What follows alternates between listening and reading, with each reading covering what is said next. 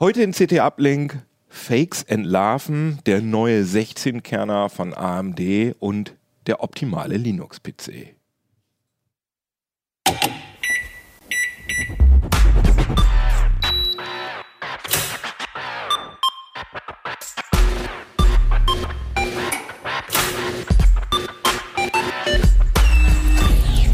CT Uplink.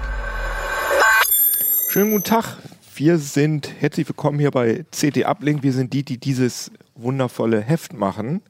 Wir, das sind Christian Hirsch. Jo Barger. Thorsten Lehmhüß. und ich bin Jan Kino Jansen und wir haben heute keinen Sponsoren, deswegen mache ich mal ein bisschen Werbung für uns. Einmal würde ich nämlich gerne erwähnen, äh, dass wir bei uns in der Redaktion relativ viele offene Stellen haben. Ähm, auch zum Beispiel bei Mac and I und auch bei digitalen Magazine und ich glaube auch bei, ähm, also das ist nur eine Aushilfe, aber wir suchen auch bei CT Spitz Specials ein Volontär, das sind unsere Sonderhefte und zwei CT-Redakteur oder Volontäre eben in der CT-Redaktion. Und diese Angebote, die findet ihr auf karriere.heise-gruppe.de. Da müsst ihr ein bisschen Dropdown-Menüs einklicken und sagen, äh, was muss man da sagen? Standort Hannover, Bereich Redaktion und dann findet ihr das und dann freuen wir uns sehr auf eure Bewerbung. Und was ich auch nochmal sagen will, weil das nämlich viele gar nicht wissen, unseren Podcast, den kann man hören und den kann man auch sehen. Und sehen kann man den auf YouTube und auf äh, ct.de beziehungsweise auf Heise Online. Da, kam, da werden die Videos auch eingebunden. Es gibt auch einen RSS-Feed mit den Videos. Äh, findet ihr auch alle auf der Uplink-Seite auf ct.de. Und es gibt aber natürlich auch die Audioversion und die findet ihr unter anderem auch bei Spotify. Das ist nämlich das, was viele noch nicht wussten. Und natürlich bei iTunes und bei Google Podcasts und äh, ja, überall, wo es Podcasts gibt. Und wir freuen uns auf jeden Fall, wenn ihr uns auf eurer favorisierten Plattform abonniert und uns vielleicht auch bewertet, weil je mehr Bewertungen, desto sichtbarer werden wir. Und da freuen wir uns natürlich immer drüber. Das ist ja unser täglich Brot, die Sichtbarkeit. Und äh, möglichst viel Sichtbarkeit wollen auch so Leute, die Fakes machen, die Desinformationen und Lügen verbreiten. Und damit hast du dich beschäftigt, Jo. Genau, mit ein paar Kollegen zusammen. Mhm. Äh, wir hatten das ja erst vor zwei Jahren, das Thema, auch als Titelthema Genau. auf dem Heft. Äh, jetzt haben wir hier diesen Fakes. schönen Titel gestaltet mit, Fakes entlarven. dem, Ach so, genau. Mhm. mit dem Pinocchio-Twitter-Vogel. Ach, jetzt checke ich das erst. ich Ja, dachte so, ich- hab hä, auch was hat das denn mit Twitter zu tun? Aber jetzt, ah, das ist ganz Okay, cool, ja. ne? ja, ist ein bisschen sehr dezent. ja. Ähm, ja, ganz einfach, weil wir gesehen haben, also wir haben es ständig im Aktuellteil, das Thema Fake News. Ne? Fa- Facebook hat wieder was repariert und wieder irgendwelche Accounts rausgeschmissen und Twitter macht, hat wieder irgendwas gedreht.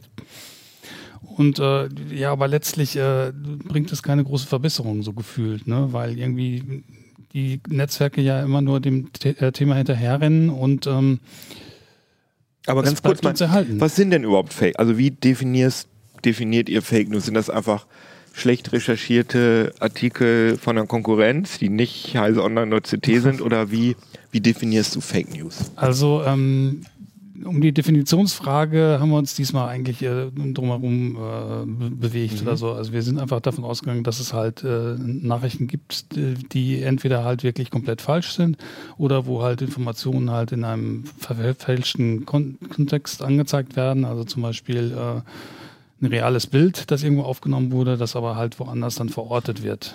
Also ich erinnere Ja. mich zum Beispiel daran, äh, irgendwie Fridays for Future Demonstrationen und da gab es zum Beispiel so ein Foto von so einem verwüsteten Park und dann Mhm. wurde das in so Anti-Greta-Gruppen als, hier guck mal, so hinterlassen die Kids Genau. äh, äh, die Fridays for Future und dann stellte sich aber, hat irgend, haben Journalisten herausgefunden, dass das eine ganz andere Veranstaltung gewesen ist. Ich erinnere mich nicht genau was, aber das war irgendwie gar nicht, also es war auch gar nicht in Deutschland, sondern es war irgendwie ein Park in London, glaube ich, und es war eine, ich glaube, das war so eine Pro-Marihuana-Veranstaltung, die also gar nichts mit Fridays for Future zu tun hatte. Dann gibt es natürlich echte Manipulationen, auch bei Mhm. Bildern oder so. Also wir haben hier so ein Beispiel äh, ähm, von, den, von den Klimademos auch, Mhm. äh, wo, wo dann halt ein Kind ein Schild hochstellt, äh, hochhält, während den Schulferien finden unsere äh, Demos nicht statt. Können wir Äh, da mal mit der Detailkamera äh, aufs Heft gehen? Das ist ja ganz, Wo ist das sollte Kamera? man ja sich Kamera? angucken. Da ist die Kamera. Also genau, für die Leute, die uns nur hören, das, äh, da Das sieht bist du man jetzt, zwei ne? Das ist jetzt Fotos. dein Heft. Ja. Ja. Da. Jetzt drehe ich es noch. So und dann. Ah, sehr schön. Und Ja, jetzt noch ein bisschen da unten reinzoomen? rechts reinzoomen, Johannes. Das kriegst du hin. Also für die Leute, die uns nur hör- nur hören, das sind zwei Fotos nebeneinander. Das eine ist die Fälschung. Da sind nämlich die Demonstranten halten Schild hoch. Während der Schulferien findet unsere Klimademo nicht statt. Und äh, auf der rechten Seite das Original There's no Planet B. Also es soll sozusagen der Anschein erweckt werden. Das ist ja sowieso immer der Vorwurf bei den Klimademos, dass die Kids das nur machen, weil sie Schule Mhm. schwänzen wollen. Aber ich meine, auch die Faker sind ein bisschen geschickter geworden. Äh, oft haben jetzt halt Fake News auch so einen wahren Nachrichtenkern oder so, den man dann auch sauber belegen kann. Aber das Ganze wird dann halt in den Kontext gezerrt oder so, wo es dann halt dann auch verfälschend wirkt. Ne?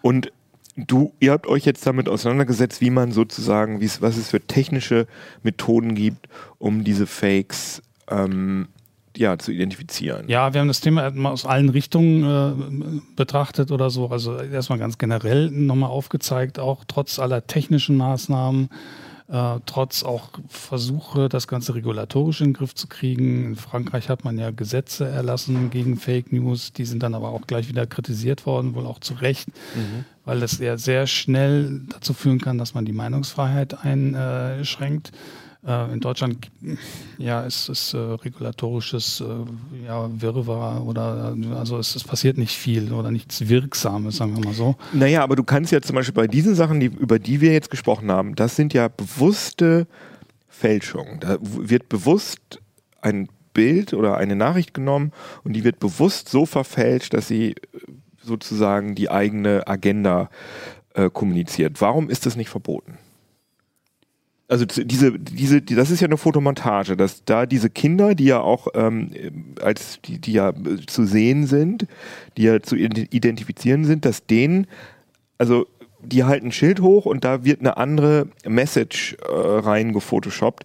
Wieso gibt es da keine rechtliche Handhabe dagegen? Naja, sagen wir mal so, auch se- selbst wenn man es verbieten würde, ähm, wenn das Bild erstmal in Umlauf ist oder so über irgendeinen Kanal, ich kann ja ganz schnell einen Kanal er- eröffnen Mhm. und dann einem Anonym oder Pseudonym oder so, äh, dann hilft mir das nichts. Wenn so ein Bild erstmal in Umlauf ist, äh, dann wird es auch ganz schnell auf äh, ja, äh, sauren Kanälen oder auf Kanälen, die von, von realen Personen betrieben werden, halt weiter verbreitet.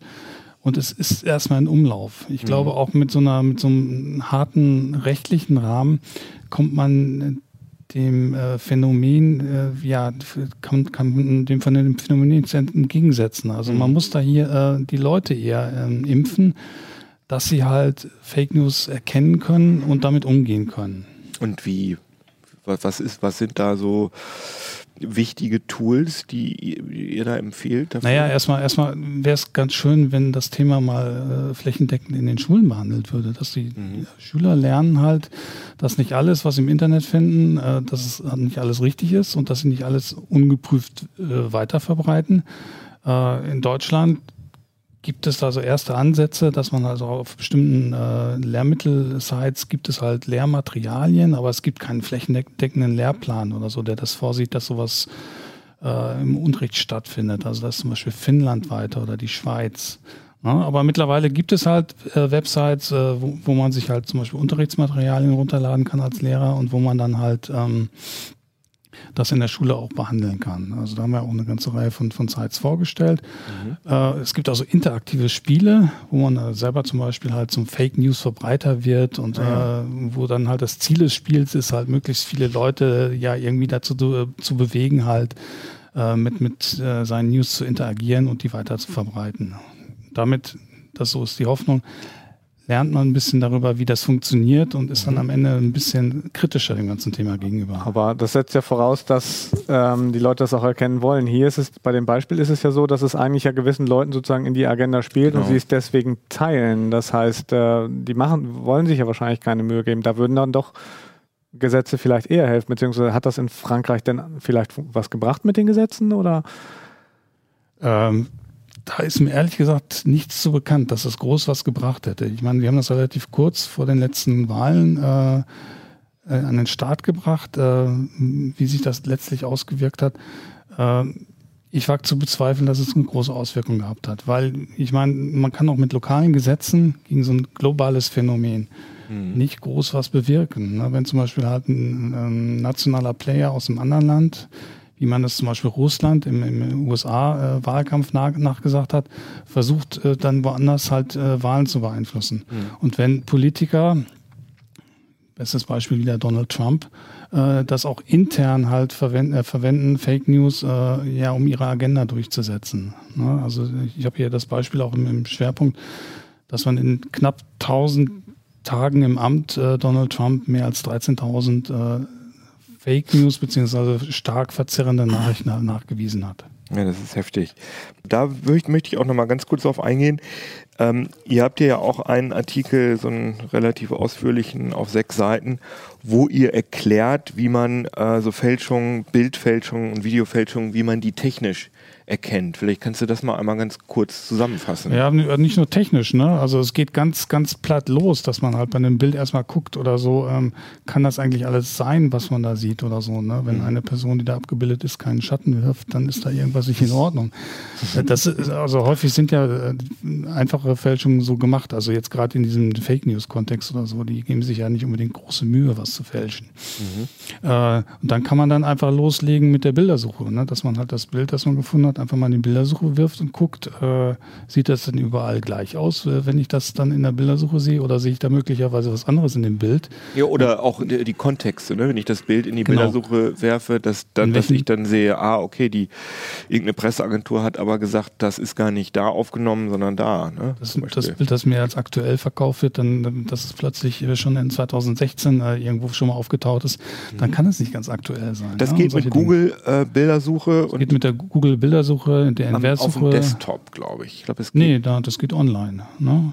Geht das auch in der, ich meine nämlich in der Mobilversion von, von, von der Google Bildersuche geht das nicht. Kannst es auch, da kannst du es auch hochladen, das geht auch. Okay, das ist gut. Und gibt es aber auch noch andere äh, Bildersuchen, also TinEye heißt eine oder Yandex kann man auch, auch benutzen oder so, wenn man bei mhm. Google nichts findet. Yandex und TinEye, okay. Genau. Ähm, wenn man da nichts findet, kann man mal gucken, was, was geben denn die äh, Metadaten her, wobei mhm. sich die Metadaten auch leicht fälschen lassen. Also zum, wann, wann wurde das Bild aufgenommen, äh, wo wurde das Bild aufgenommen, kann man mal gucken. Ja, und dann muss man halt tiefer einsteigen. Ne? Dann kann man halt mal gucken, das Bild, wo, wo soll das aufgenommen worden sein? Äh, was, was hat man da noch für Bilddetails? Irgendwie Nummernschilder im Hintergrund, kann das stimmen? Äh, wenn man den Ort hat, kann man mal mit Google Maps gucken, sieht es da wirklich so aus wie auf dem Bild? Mhm. Ja. Und dann aber, also wenn, wenn man da nicht weiterkommt, dann kommt man aber wirklich in den Bereich, äh, wo dann letztlich dann auch Profis reingucken müssen, müssen halt. Ne? Also gibt es zum Beispiel die Möglichkeit, eine bestimmte Kamera zu identifizieren an einem äh, sehr spezifischen Rauschen. Oder halt, Sensor, an dem Sensorrauschen. An dem Sensorrauschen. Okay. Mhm. Äh, oder äh, naja, jede Manipulation hinterlässt halt auch äh, äh, Dinge zurück, also insbesondere an den Rändern oder so, wenn man irgendwo was eingefügt hat. Ne? Das kann man nach, nachvollziehen. Das ist dann, äh, ja, wie gesagt, schon eher was für Profis, äh, aber man, man findet was. Schwierig wird es jetzt äh, beim Thema ähm, Deepfakes, wenn man jetzt halt äh, Bilder komplett äh, durch, durch sogenannte generative neuronale Netzwerke äh, generieren mhm. Ähm, ja, weil man da ja nichts mehr einfügt oder so. Das ist komplett, kommt, kommt komplett aus einem Ding raus. Äh, und da ist, läuft momentan halt so ein Wettbewerb ab zwischen Fälschern und, und Erkennern, die halt immer stärkere Tools aufeinander loslassen, befürchte, eines Tages äh, wird man halt äh, ja, Deepfakes haben, die man weder mit dem bloßen Auge noch äh, mit, mit hochgezüchteten Tools erkennen kann. Okay, krass. Gut, aber deswegen ist ja auch wichtig, dass man erstmal den Kontext sich anguckt und mhm. äh, erstmal skeptischer ist. Ja, sehr interessant. Ähm, Achso, da, genau, da habt ihr noch einen Artikel über Faktenchecks und Medienbildung. Genau, das hattest du ja gerade schon gesagt. Genau, da sind, sind, die ganzen Lehrmöglichkeiten, Dinge, die man auch zu Hause mal ausprobieren kann. Und halt auch nochmal die wichtigsten Faktenchecker aufgelistet, äh, die es hm, so weltweit gibt. Ja, super. Sehr interessant. In CT25 am Kiosk. So, jetzt wollen wir aber nochmal uns wirklich den harten Themen, den Hardware den harten Hardware-Themen zu wenden. Ja. Du hast den ähm, neuen AMD 16, habe ich das richtig Ja, verstanden? 16. 16 Kerner Genau. äh, im Labor gehabt. Also das sind tatsächlich 16 echte Kerne und kein Das ist, also Hyper-Threading. 16 kann im Desktop gab es schon. Mhm. Das ist jetzt nicht die Neuheit, aber die Neuheit daran ist es halt, früher war es bisher immer der High-End-Plattform bei AMD und Intel vorbehalten und inzwischen kann man den auch quasi in ein stinknormales AM4-Board, also das, wo du auch dein PC Mhm, ja, rausgebaut gebaut hast, äh, um da mal anzuschließen, kann man den einfach reinstecken. Also in so ein dann- B450, so Genau, das ist hier so ein X570-Board, was jetzt hier rumliegt. Das ist ein bisschen äh, höherwertig, aber eben auch gleiche Plattform. Und äh, muss halt dann eben nicht mehr für einen Rechner irgendwie so 2000 Euro ausgeben, sondern kriegt das vielleicht auch schon für so 1500 Euro hin. wie, wie- heißt der Prozessor? Der offiziell heißt der? Ryzen 9 3950X. Also und das ist sozusagen das neue Ryzen ähm, 3000er Flaggschiff. Genau, für die, äh, für die AM4-Plattform ist das das Mhm. neue Flaggschiff. Also es war ja vorher, glaube ich, der, ja, das war vorher der Der- 3900X, war ja Genau. vorher der, das größte Ding. Und jetzt ist es der, Ja. muss, muss mir aber nochmal sagen, 9350, 3950X. okay, also plus, also 50 ist 50 Fünf- besser. 50 besser, genau. Der ist aber auch schon länger angekündigt gewesen. Also AMD hat den schon im Sommer, äh, wo die Ryzen 3000 angekündigt wurden, hatten dann ja gesagt, der kommt, äh, sollte ursprünglich im September kommen. Jetzt ist es November geworden, da hatten sie so ein paar Schwierigkeiten mit, mit der Fertigung. Also Ah ja, jetzt nicht, okay. nicht mit der Fertigung an sich, sondern eben einfach die Stückzahlen äh, herzustellen. Deshalb war ja auch, ist zum Beispiel auch immer noch der 12-Kerner so schwer verfügbar. ne? Ah, okay. Aber das ist, wie gesagt, keiner äh, der Threadripper-Serie, sondern der Mittelklasse Ryzen. Obwohl der Ryzen, heißt der Threadripper, steht da nicht auch ein Ryzen davor? Das ist Ryzen Threadripper ist der vollständige Name. Ja, aber man sagt immer Threadripper. Das Okay, verstehe, verstehe. Kurzform. Und was kostet der? Das ist ja Der kostet wichtig. 820 oder so in der Dreher. Euro oder Dollar? Euro. Euro. Euro. Achso, Das ist ja, also Ist schon, nicht mehr so ganz Das ist kein, kein Mittelklasse, Billigprozessor. Ne? Ist ja natürlich auch sehr schnell. Ne, aber vor, noch vor, äh, ja, weiß ich nicht, so anderthalb, zwei Jahren hätte man für sowas locker das Doppelte bis Dreifache oder noch mehr bezahlt. Okay. Das muss man schon einfach mal sehen, dass da die Preise extrem am Abstürzen sind in diesem High-End-Segment. Wie hat er sich denn geschlagen in den Benchmarks? Also Äh, sehr gut. Also da kann man wenig meckern. Der lässt halt auch zum Beispiel die komplette Intel High-End-Plattform hinter sich. Ne? Also Intel hat ja die Core X-Prozessoren. Äh, das sind jetzt noch die äh, Core i9 9900er Serie akt aktuell. Da kommt jetzt auch bald dann die, die 10.000er Serie. Äh, aber die 9000er Serie davon, obwohl die zwei keine mehr, mehr sogar haben, das Topmodell von Intel, den lässt er auch hinter sich. Das und verbraucht dabei auch so noch weniger Strom wahrscheinlich. Ja. Weil er, das ist äh, 7 Nanometer. Genau, also die, das ist ja ein Chiplet-Design, das muss man vielleicht ein bisschen erklären. Äh, also bisher war es ja immer so, CPU, ne? Unter dem Blechdeckel, dem Heatspreader ist halt ein Chip drunter, so war es bisher. Ne? Und das Problem ist, äh, dass die Chips so groß werden, dass sich das nicht mehr sinnvoll fertigen lässt, weil dann die Ausbeute einfach zurückgeht. Ne? Man hat ja immer eine gewisse Anzahl, wenn man so ein, weiß ich, wie viele Leute jetzt sich mit Chipfertigung auskennen. Ne? Das ist ja so ein großer Wafer, das ist vielleicht für einigen bekannt.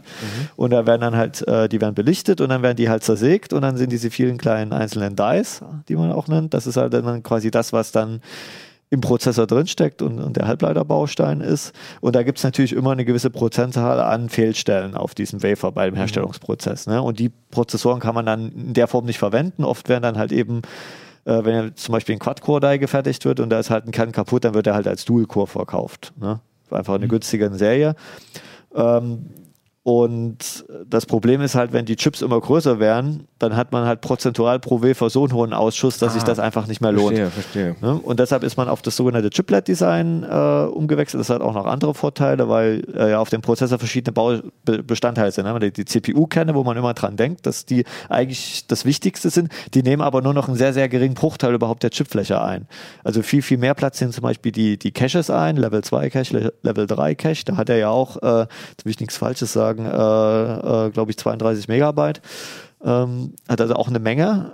Und äh, dann gibt es ja auch noch andere Bestandteile, ne? I.O., also PCI Express, RAM-Controller und so weiter und so fort. Und da hat sich AMD dann einfach gedacht, wir splitten das auf, wir packen die CPU-Kerne, ne? acht Stück in ein eigenes Chiplet und packen dann noch so ein I.O.-Die drauf und da ist dann der ganze Rest drauf, wie, wie RAM-Controller, PCI Express, SATA, USB. Ja, und Okay. Das da, heißt, unter dem Deckel sind drei Chips. Genau, und bei dem 16-Kern und bei den 12-Kernen sind drei Chips darunter, also zwei 8-Kern-Dies und halt dieses I.O.-Die. Okay. Aber Und der ist geil schnell. Das ist ja erstmal das Wichtigste. Und äh, du sagst, der deklassiert alle äh, Core, Intel Core Prozessoren, aber ja nicht äh, bei, bei, beim Spielen, würde ich sagen. Ne? Weil der Es ging die- jetzt erstmal um Multithread-Performance. Also dann, wenn sagen. alle Kerne laufen, dann äh, äh, lässt er auch in, in nahezu allen Benchmarks äh, den, den 18-Kerner von Intel hinter sich. Ähm, bei Spielen, das ist ja, Spiele nutzen ja in seltensten Fällen so viele Threads aus. In der Regel ist man so bei, also sehr alte Spiele nutzen ein, typischerweise heute moderne Spiele so zwei, vier, sechs, wenn es hochkommt. gibt ein paar wenige Titel, die mehr nutzen.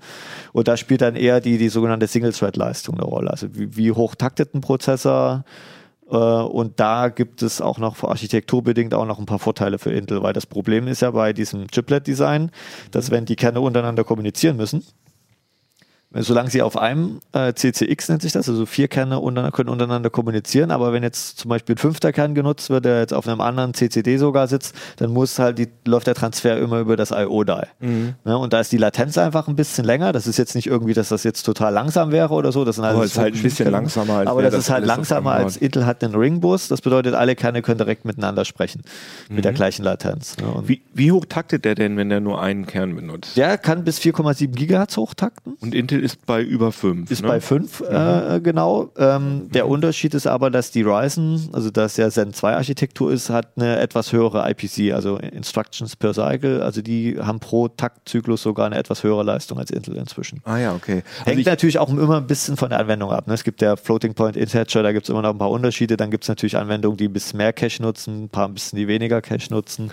Aber so im Mittel kann man das schon sagen, dass da AMD inzwischen einen kleinen Vorteil hat. also Intel macht ja, äh, Intel wirbt ja im Moment aggressiv damit, dass sie immer sagen, wir sind der leistungsstärkste Gaming-Prozessor.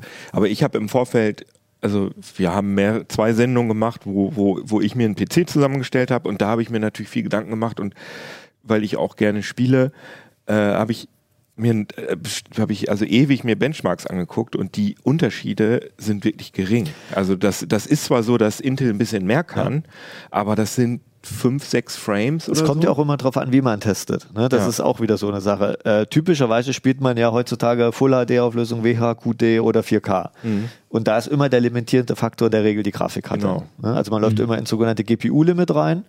Und da ist es, solange die CPU jetzt nicht irgendwie ein total schnarchlahmen Dual-Core, aber solange man halt eben einen Prozessor hat, der eben diese Threads, die das Spiel quasi benutzt, auch hat. Also ein Quad-Core ist in der Regel, wo man sagt, reicht, ne? mit sechs kann das mal auf der sicheren Seite, dann bringt es auch nichts, noch mehr Kerne reinzustecken, weil einfach das Spiel das eh nicht verwendet. Ne? Da ist man Ja. eh immer die Grafikkarte, die sagt, ich bin jetzt am Anschlag und die CPU könnte einfach noch mehr Frames, also quasi die Rohdaten liefern.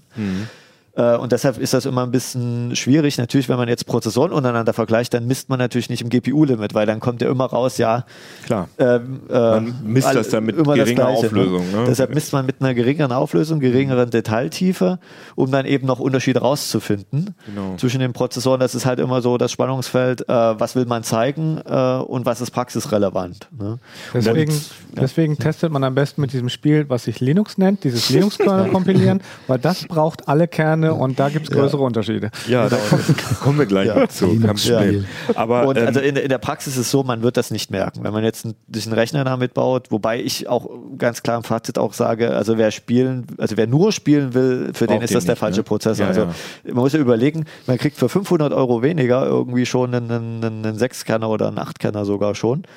Der die Äh, und, und wenn man die gleiche 500 Euro in die Grafikkarte reinsteckt, hat man exorbitant viel mehr gewonnen. Ja, ja, also deshalb, ähm, das ist, also der Prozessor ist eher was für Leute, die eben genau kompilieren, Rendering machen, äh, vielleicht auch Videoschnitt, die einfach viele Kerne nutzen wollen. Genau, mal ganz kurz, welche, äh, wo, wo bringen einem denn viele Kerne was? Wir können ja mal einmal durchgehen. Also Videoschnitt, da ist es ja auch so, dass das Rendern beim Videoschnitt, am Ende das Rausrendern, dass das äh, auch inzwischen über die Grafikkarte Wenn die Grafikkarte geht. das supportet und das Programm, Mhm. äh, dann ja, aber gewisse Formate und so weiter werden da noch nicht unterstützt oder nicht jede Software unterstützt jeden dieser Hardwarebeschleuniger. Ja, okay. äh, das kommt drauf an. Ähm, aber, Aber, so richtig wichtig, also ich denke, dass bei, bei Videoschnitt ist, glaube ich, eine schnelle SSD, also ich, 16 Kerne versus 8 Kerne, ich glaube beim Videoschnitt fällt, würde ich jetzt mal sagen, fällt das nicht so wahnsinnig ins Gewicht? doch, wenn du eine Software hast, die nur auf den CPU-Kern läuft, natürlich, dann ist es Faktor 2 fast. Also Ja, okay. ist, wenn es genutzt wird, dann ja. Es hängt, wie Okay. gesagt, von der Software ab.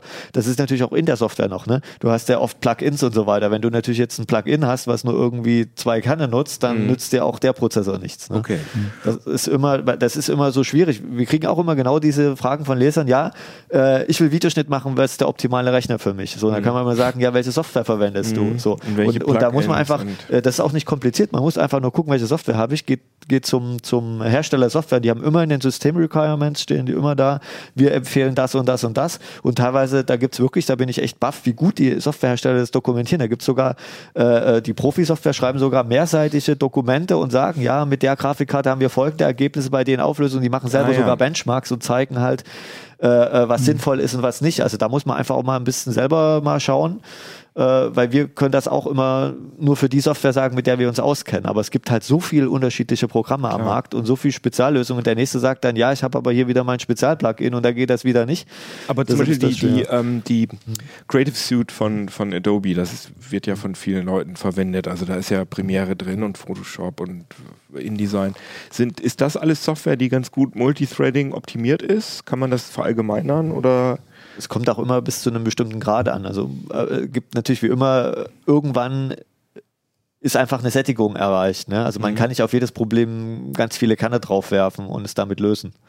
Ja, also okay. das, äh, ich will da jetzt keine Au- Pauschalaussage. Das hängt auch von, von der Auflösung ab. Wenn man jetzt irgendwie nur 720p Videos äh, äh, rausspucken lässt, ähm, dann wird man da wahrscheinlich, äh, wird es einfach das Programm auch nicht mehr die ganzen Kerne ausnutzen, weil einfach die Auflösung dann einfach so gering ist, dass es die sechs oder acht oder zwölf Kerne schon äh, können.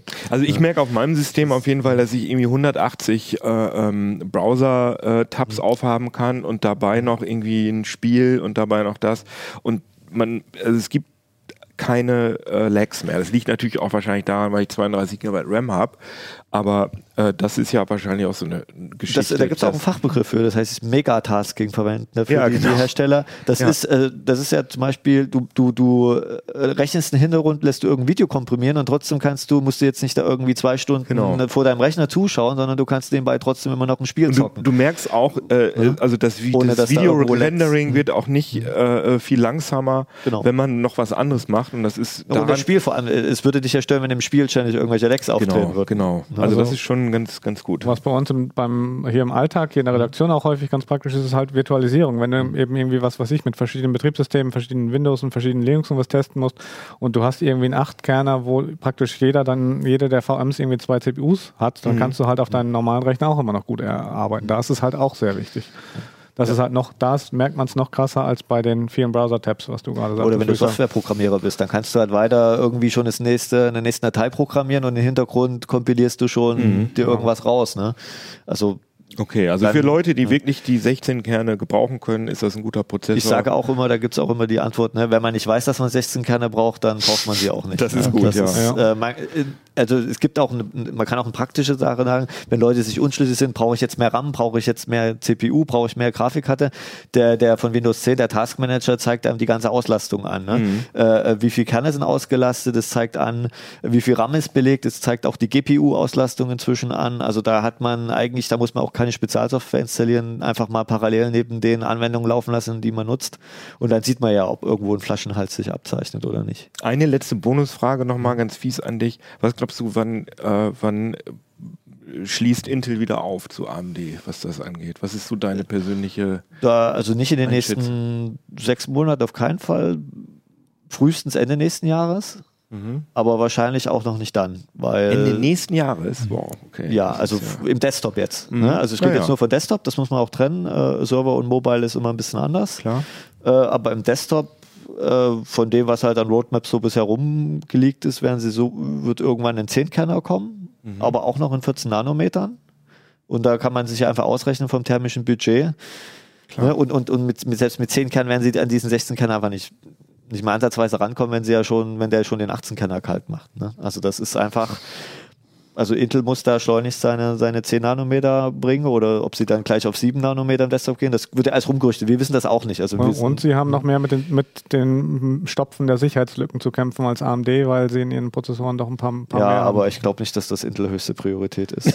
das hast du jetzt Das gesagt. ist, äh, das werden sie tun, aber ähm, also das bauen sie mit ein, wenn wenn sie- wenn wenn es halt sich eine Lösung für bestimmte Sachen abzeichnet, bauen. Das ist ja äh, bei Das den Cascade Lake Prozessoren schon passiert, die jetzt seit dem Frühjahr für die Server zum Beispiel schon erhältlich sind. Also da haben sie auch einige, also einige, es sind nicht alle, ne, aber einige dieser Spectre-Geschichten. Das äh, bringt ja auch wieder gefixt. Performance, deswegen führe ich das Ja, an, weil das- und- die, die Gegenmaßnahmen, Ja, die sie aber bisher haben, diese, diese kosten ja. Performance-Nachteile, diese Sicherheitslücken sind halt, wenn dann eher im Rechenzentrum Ja, das stimmt überhaupt, natürlich, äh, äh, wo sie sich stark auswirken. Ja. Und äh, im Desktop, Desktop äh, das ist gering, was da an Auswirkungen ist. Aber der, das Hauptproblem für Intel ist erstmal, sie müssen halt ihre Fertigung klein kriegen, damit sie überhaupt diese, diese kleinen, äh, damit sie überhaupt wieder viele Kerne fertigen können. Ne? Weil sonst wären die Chips denen einfach zu groß bei 14 Nanometer.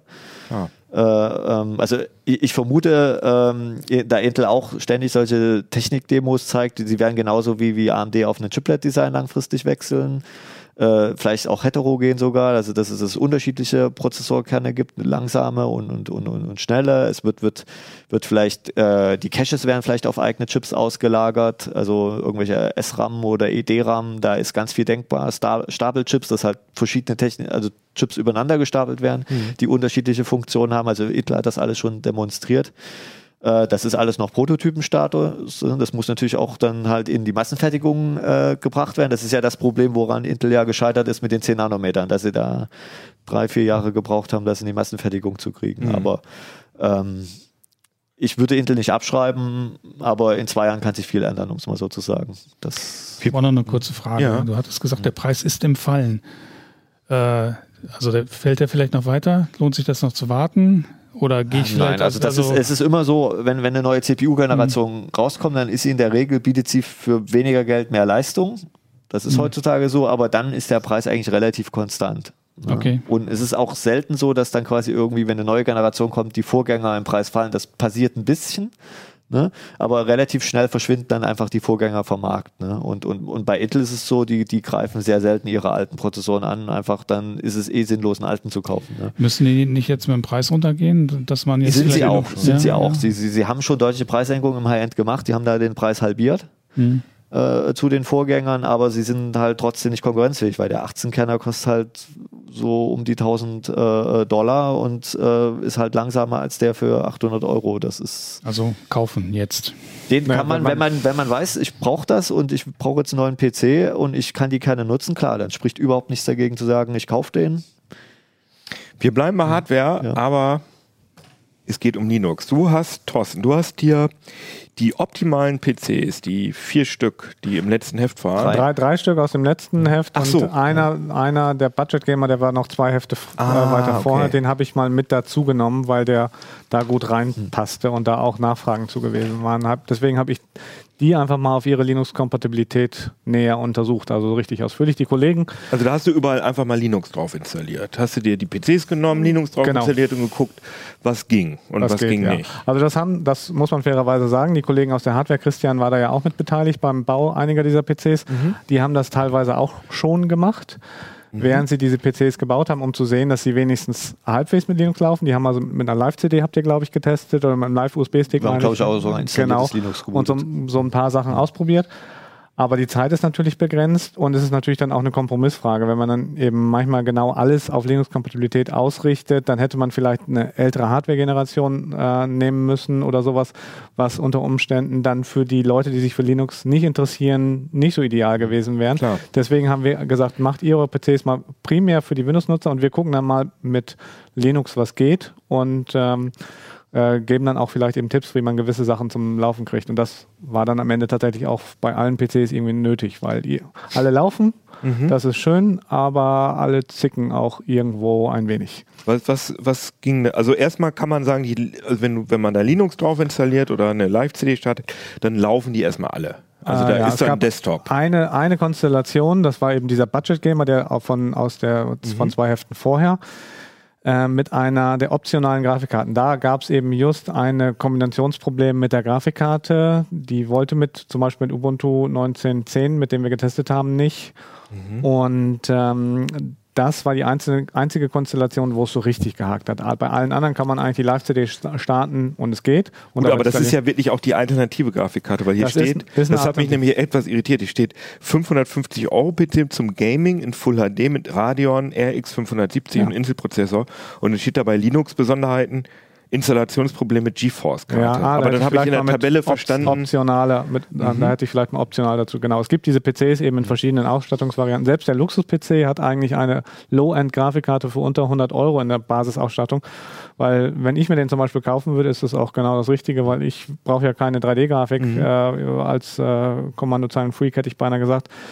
Ähm, aber die meisten wollen dann da halt 3D-Grafikkarten. Deswegen gibt es den PC dann sozusagen da in verschiedenen Ausstattungsvarianten. Und wir haben auch ver versucht, möglichst viele davon zu testen. Oder eigentlich alle, ja. aber das ist jetzt kein allgemeines Problem mit Linux und den aktuellen GeForce-Karten. Also tatsächlich hatten wir ähm, mit allen GeForce-Karten, die in diesen Testgeräten vorkamen, Probleme.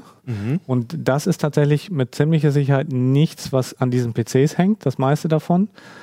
Äh, teilweise eben schon. Also ich habe hier zum Beispiel mitgebracht, das war so eine ähm, GeForce ähm, 20, was ist das, die 2060 oder die 2070? 2060 Super oder 2070 Das ist Super? ja genau die 2060 Super. Ja. Und die hat, obwohl hier draußen äh, kein, kein Anschluss ist, ähm, einen USB-Chip drauf.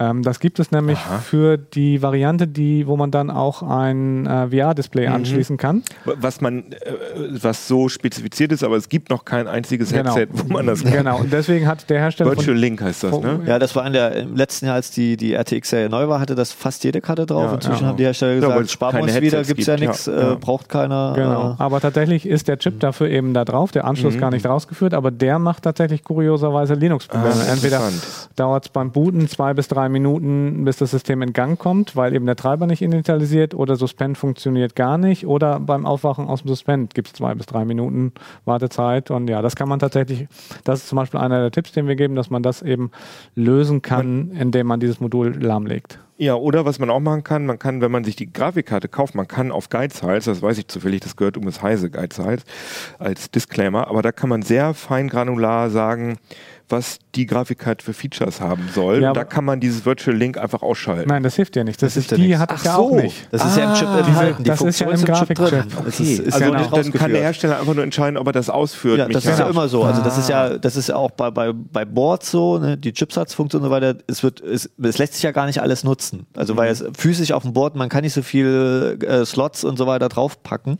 und Zusatzchips. Ne? Das wäre auch eine Preisfrage. Genauso ist das auch bei Grafikchips. Verstehe. Ne? Da gibt es halt bestimmte Funktionen, wo man sich entscheiden kann. Ne? Äh, oder die Hersteller sich entscheiden, einen Kompromiss eingehen, äh, wie viel soll die Karte kosten und was machen wir an Funktionen auch freischalten. Aber trotzdem stecken die ja drin. Verstehe, verstehe. Genau. Was passiert denn, also was macht die denn für Zicken, wenn man, wenn man dann äh, Linux bootet? Was passiert denn dann? Also das war nicht, das war nicht bei der 2060, das war tatsächlich bei der 1660 ähm, äh, ohne Super. Da war es tatsächlich so, man steckt den Live-Stick rein, und fährt das System hoch und dann wird der Bildschirm krosselig, irgendwie als, sei- als sei das System abgestürzt und als Okay, geht da irgendwas krass. durcheinander. Und das liegt eben an dem Grafiktreiber, den ähm, Ubuntu standardmäßig nutzt und mitbringt für diese GeForce-Karten. Der ist nicht so besonders gut, aber tatsächlich in diesem Fall einfach auch für diese Karte noch nicht ausgelegt. Und da ist der Trick dann in gewisser Weise, man ähm, sagt dem Ubuntu direkt beim Starten, dass man, äh, dass es sozusagen so Standardgrafiktreiber benutzen soll, statt die eigentlich passenden. Damit installiert man dann und direkt nach der Installation kann man dann im Fall von, von äh, den GeForce-Karten eben diesen proprietären Herstellertreiber äh, nachinstallieren und damit ist dann das Problem aus der Welt, sagen wir es mal so. Okay, es gibt dann also da andere, muss man aber nicht den, andere, da genau. ja. da muss man nicht diesen USB-Part irgendwie deaktivieren. Das, äh, bei der 1660 war das eben tatsächlich nicht der Fall, das hatte andere Gründe. Aber tatsächlich bei der hier habe ich, hab ich den Trick gegeben, wie man diesen USB-Part deaktiviert. und wie macht man das? Da sagt man dem Kernel einfach, lad den passenden Treiber nicht. Sagt man dem Kernel einfach. Ja, Hallo Kernel. genau. ja. Ja, man darf keine Angst vor Kommandozeile, glaube ich, haben. Ne? Okay, Äh, das ja. kann man einfach an der Kommandozeile. Okay. ja, das muss man tatsächlich übrigens auch mal erklärend dazu sagen. Wenn da ein Thorsten Ran, rangeht, der jahrelang Kernel ähm, äh, beobacht, also seit vielen Jahren den Kernel beobachtet, selber Hardware-Background hat. Ich habe ja früher das gemacht, was Christian heute Kernel, macht. du bist der Kernel-Flüsterer. Ja, ähm, dann gucke ich halt auch sehr genau hin, was alles geht. Ich glaube, viele Leute hätten hätten viele der Probleme äh, gar nicht wahrgenommen. Zum Beispiel bei dem Luxus-PC gibt es ein Problem mit dem NVMe. Das ist mir tatsächlich auch erst zwei, drei Tage vorm Testende aufgefallen, dass wenn man, man du kennst das vielleicht von den SSDs, dass man den SSDs sagen kann, hey, ver vergesst, äh, oder die, die, die, diese Bereiche sind jetzt frei. Trim. Trim, Ja, genau. mhm. Ja, ich wollte es gerade so einfach erklären, ja. Also, Und, okay. ähm, Aber dann- kannst du ruhig nochmal genau, einfach erklären? Genau, das, ähm, dass diese Bereiche sind jetzt frei, die kannst du einfach die Daten verwerfen. Das macht Mhm. ja, äh, kann die Geschwindigkeit verbessern und die Lebensdauer steigern. Und wenn man das unter Linux bei diesem Luxus-PC macht, dann gibt es aus irgendwelchen Gründen eine Fehlermeldung. Und tatsächlich Aber man, muss man das überhaupt, also unter Windows ist es ja seit fünf Jahren, sechs Jahren oder noch länger Doch, so, dass doch. das alles automatisch also gemacht ist, wird. Ist es schon noch gut, sagen wir es mal so. Unter Linux. Nee, Unter- generell. Doch, Windows? generell. Generell, ja. Vor allen Dingen Ah. macht das Betriebssystem das äh, mittlerweile auch typischerweise ab und zu mal automatisch. Ach so. Und da ist es so, da gibt es halt bei dem Luxus-PC gab es dann einen IO-Error. Und dann dachte ich, oh, IO-Error beim Das ist bei Daten Daten. immer schlecht. Ne? Da- Wenn Error da- bei Daten, dann sind sie nämlich meistens weg. Genau, ja, oder, Ja. oder es wird irgendwas stillschweigend verfälscht. Mhm. Die Ursache dafür haben wir nicht gefunden, aber tatsächlich ist es so, dass es da wahrscheinlich am Bord liegt. Das ist tatsächlich auch ein Fehler, der ähm, schon länger bekannt ist und ähm, äh, bei manchen Leuten auch zum Absturz führt. Hier ist es nicht der Fall. Wir haben jetzt in diesem Fall, habe ich einen befreundeten Kernel-Entwickler mal gebeten, sich das mal anzugucken, mal gucken, wann der, wann und ob der Zeit dafür findet, sich damit zu beschäftigen. Vielleicht löst sich das Problem dann auch. Ah ja, okay. Und du schreibst hier hohe Leerlauf, Leistungsaufnahme mit optionaler Radion. Ähm, Genau. Das, Das, damit kommen wir auf was anderes, was tatsächlich in dem Test noch wieder deutlich aufgefallen ist. Also die Radeon, das ist, die sieht praktisch genauso aus wie die, wie, sagen, wie die ja. ja, ja, die, wenn man die nebeneinander hält, dann die sehen praktisch gleich aus. Mhm. Ja, Ist die, immer so, Hardware sieht immer schwarz ah, aus. ja, ja, das liegt auch an den Lüftern. Die Ja. brauchen halt drei Lüfter und dann hast du Mhm. nicht mehr viel, viel Varianten, wie du es drauflegen kannst. Äh, aber genau, da haben wir zum Beispiel, ähm, dieser Luxus-PC ist eben einer, den hat Christian in dem Heft davor zusammengestellt und ähm, der hat sich vor allen Dingen damals auf die GeForce-Karten konzentriert für die Leute, die damit gamen wollen. Und Mhm. damals kam die 5500 XT, Radeon war erst 5700. äh, 5000, was habe ich gesagt? Nee, Ja. 5700 war damals noch relativ frisch, deswegen ist die in dem Text nur kurz erwähnt worden. Aber für Linuxer ist das unter Umständen eine ganz interessante Alternative, weil die ähm, Ubuntu und andere aktuelle Distributionen von Haus aus besser unterstützen. Das Problem ist, diese Karte ist noch so neu, dass der Kernel äh, wenn es nichts zu tun gibt, die nicht so richtig gut schlafen legt. Und deswegen war die Le- Leerlauf-Leistungsaufnahme, ich glaube, um 30 Watt höher, äh, ja, um knapp 30 Watt. Ah, das haben wir hier auch. Da haben Ja, wir richtig so ganz genau. viele Balkendiagramme. Ganz im viele Heft. Balkendiagramme und auch übrigens, steht. um auf Christians Thema zurückzukommen, da sieht man auch an der vorletzten Spalte recht gut, was eben so ein schnellerer Kernel, äh, was eben mehr, mehr Kerne bringen. Jetzt komme ich von Kernel auf Kernel. Mhm. Äh, äh, Kernel. Ähm, der Ryzen 5 3600, jetzt muss ich mir mal helfen, wie viel Kerne. Der hat sechs Kerne. Der braucht halt zum Kompilieren eines Kernels 80 Sekunden. Mhm. Und der 9000, äh, der- Luxus-PC mit dem 9 3900X, der hat 12 Kerne, der braucht nur 45 Sekunden. Siehst du, und Mhm. wenn du das jeden Tag vielfach machst, das ist übrigens nur der Kernel ohne die Module, also wenn du noch mehr kompilierst, dauert es länger. Aber die, das sind halt ähm, 35 Sekunden Unterschied. Und wenn du das jeden Tag 10, 15 Mal machst, dann, kann, äh, dann lohnt sich das. Auf jeden Fall. Und, Und der da- Core da sieht i3 man das, sogar ja. 193 Genau. Sekunden. Ich Aber, aber wir kamen eben von der Grafikkarte. Aber zum Beispiel das Problem mit dem, der, der hohen Leerlaufaufnahme, das habe ich dann rausgefunden, das wird sich tatsächlich lösen, weil jetzt kommt äh, tatsächlich just am Montag der neue Kernel 4, äh, 5.4 und da wird die Grafikkarte dann auch schlafen gelegt. ah, sehr gut. Das Also ist richtig, äh, als äh, Hintergrund, das ist halt immer das Spannungsfeld. Ne? Wie wir als Hardware immer die Interesse, wir wollen die, die geilste, neueste Hardware haben, weil die einfach äh, meistens die bessere ist, ne? auch vom Preis-Leistungs-Verhältnis. Und, und bei den Linuxern, die, die haben ja nun, also es gibt, gibt natürlich Firmen, also Hardwarefirmen, die auch äh, zu Linux beitragen, aber es gibt eben auch einige, die es nicht so tun. Und dann muss das die Community bei Linux halt selber sich erarbeiten. Und das braucht natürlich Zeit, weil die natürlich oft nicht vorab Zugriff auf die Hardware haben. Da haben wir ja zum Beispiel äh, als Journalisten oft eine, eine, eine, einen Vorteil, weil wir ja vorab teilweise die Hardware kriegen und uns schon damit auch dann rumärgern müssen mit irgendwelchen Alpha-Treiber-Versionen und sonst was ohne Windows. Also das, aber die, Möglichkeit haben die Linuxer ja oft gar nicht. Ne? Ja, häufig bis zu einem gewissen Grad schon, aber es kommt immer aufs Detail an. Also tatsächlich haben wir im Rahmen dieses Tests, wir haben halt das Wesentlichste mit Ubuntu 19.10 getestet. Das ist tatsächlich just äh, ungefähr parallel rausgekommen, wo ihr dabei wart, diese PCs zusammen zu schrauben oder fast fertig wart, was auch sehr entscheidend war, weil wir haben auch mit ein bisschen älteren Linux-Distributionen probiert, eben Ubuntu 18.04.3. Ähm, was ähm, die Basisversion ist vom letzten Jahr April, aber tatsächlich ein paar Treiber sind tatsächlich schon, ähm, schon neuer. Die, die stammen aus dieses Jahr aus dem Frühjahr. Und die liefen zum Beispiel deutlich schlechter. Das hat eigentlich äh, gerade bei diesem äh, Test auch wieder deutlich gezeigt, wenn man aktuelle Hardware einsetzen will mit Linux, dann braucht man einfach auch eine aktuell ausgestattete Distribution. Hm, okay. Ja, sehr interessant. Aber ich wollte jetzt eigentlich gerade sagen, dann wäre ja die Linux-Empfehlung wäre dieser Budget Gamer mit Core i3 9100F. Ich wollte gerade sagen, die, die Intels haben ja noch eine Grafikeinheit mit drauf, aber ich glaube, die F-Version bedeutet, nicht, dass ja, er keinen Wiederum hat. nicht, genau. Aber das wäre doch eigentlich für Linux, wäre doch eigentlich so ein Intel. Naja, es kommt halt auch unter Linux wieder darauf an. Wenn du so jemand bist wie ich, der viele Kern Kerne will, um so. im Kernel Also, zu kompilieren, ja. dann ist der Ryzen schon das bessere Preis-Leistungs-Verhältnis und tatsächlich dieser Allround-PC mit dem Ryzen 5 3600, der hat sich eigentlich auch ganz gut geschlagen. Also, der hat ein kleines UEFI-Problem, das musst du vielleicht auch nochmal erklären. Was ist ja, das da, da, das, war, das war die Hauptauffälligkeit bei diesem PC. Normalerweise ist es so, man installiert, wir hatten ha- halt, die Kollegen hatten halt Windows installiert Mhm. und normalerweise ist es, du installierst halt Linux hinterher und dann startet das natürlich. Das erwartet man ja, wenn man ein Betriebssystem installiert, aber das passierte da einfach nicht. Mhm. Weil das BIOS einfach Linux ignoriert und sagt, oh, ich starte einfach Ach wieder so. Windows. Das ist jetzt nichts Gravierendes, aber ich musste ja irgendwas hinschreiben. Ja, okay. Ja, und weiter sagen. Ich glaube nicht, dass sich jemand allein äh, dann Rechner allein wegen der Linux-Kompatibilität, also jetzt angenommen, jemand will bloß einen Surf-Rechner haben und, und äh, liebäugelt mit dem 7 Watt Mini für 250 Genau. Euro, der wird ja nicht irgendwie den, den 1400 Euro Luxus-PC kaufen, nur weil der besser unter Linux läuft. Genau, also- Also, da wird man dann eher schauen, ob man nicht an einer anderen Stelle irgendwie eine bessere Alternative oder eine preiswertere Ja, findet. wie gesagt, sie laufen Ja, ja, auch alle und vieles kann man Ja. auch ja mit den Tricks, die wir hier verraten, dann auch einfach gut zusammenkriegen. Das heißt, man kann durchaus schauen, welcher von diesen PCs passt am besten zu mir, zu dem, was ich vorhab und muss sich dann da nochmal ein, einfuchsen, was bei dem PC, wo man da vielleicht nochmal Hand anlegen muss. Und äh, das ist eben auch das Gute bei Linux typischerweise. Ähm, in drei bis sechs Monaten sind wahrscheinlich viele von diesen Problemen dann einfach verschwunden und es wird vieles einfach so gehen.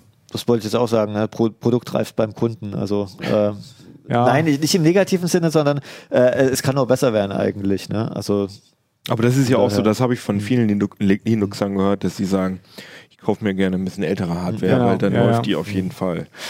Ne. Tux, Ja. das heißt, es ist auch deine Empfehlung, ne? die du da so schön auf dem Schoß hast. Ja, sehr schön. Wir sind auch schon wieder vorbei. Äh, ich wollte nur noch mal, weil das nämlich wirklich ein sehr interessantes Heft ist. Ich habe das auch gerade erst in die Hand bekommen in physischer Form. Ich wollte noch mal kurz noch ein paar andere Artikel erwähnen. Richtig spannend finde ich, CT deckt auf, Datenleck in Arztpraxis, 30.000 Patientenakten im Netz. Das war einfach ein falsch konfigurierter Router, wo man einfach auf alles zugreifen konnte. Ne? Das aber vom Hersteller falsch konfiguriert. vom Hersteller falsch vom Hersteller, konfiguriert. Ja, Ja. das ist das. Äh, aber das ist spannende Geschichte. Kann ich nur. Und dann haben wir auch noch eine spannende Geschichte Inside YouTube äh, Ja. Content-Prüfer. Ah ja, genau. Content-Prüfer packen aus. Also da hat ein Kol der Kollege Christian Wölbert hat äh, mit äh, Content-Prüfern gesprochen, was die da alles erleben und äh, wie schlecht die bezahlt werden. Und ähm, ja, die müssen den ganzen Tag Ablink gucken.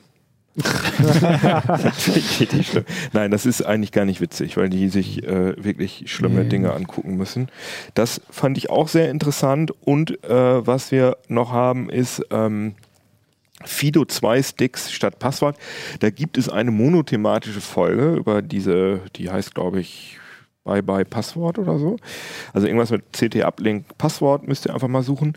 Und dafür, da, äh, den haben wir jetzt nicht in die Sendung mit reingenommen, weil es dazu ein eigenes Video gibt. Das heißt CT nachgehakt und da erzählt der Kollege Ronald Eikenberg über diese Fido 2 Sticks ab 20 Euro, die man statt eines Passworts verwenden kann.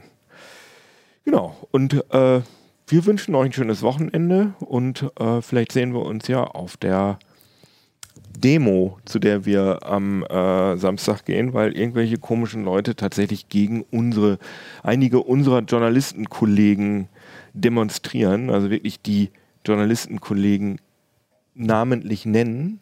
Also die NPD äh, demonstriert gegen, ähm, ja, gegen Leute, die, gegen, äh, die, die recherchiert haben zum Thema Rechtsradikalismus und äh, droht denen offen und demonstriert hier in Hannover und das lassen wir uns natürlich nicht gefallen. Deswegen gehen wir da mit auf die Straße und freuen uns, wenn ihr auch mit dabei seid. Oder? Gibt es da noch Mhm. irgendwas? Habe ich irgendwas vergessen? Nee. Ich glaube. Was am, am, am Samstag ist die Am am Samstag, Samstagmittag oder am Nachmittag, früher Ich glaube, Nachmittag? 13.30 13.30 13.30 ja. geht das los, genau. Und also sprich, wenn ihr zu den ersten gehört, die dieses Video oder das Audio hört, der Uplink kommt ja immer raus äh, Samstagmorgen um Neun? 7, 8, Acht, 9. Also habt ihr noch spontan Zeit. nach, nach Hannover zu kommen. Wenn ihr in Hannover wohnt, sonst ist es ein bisschen schwierig. Alles klar, danke fürs Zuhören und Zuschauen und äh, CT Uplink. Ciao.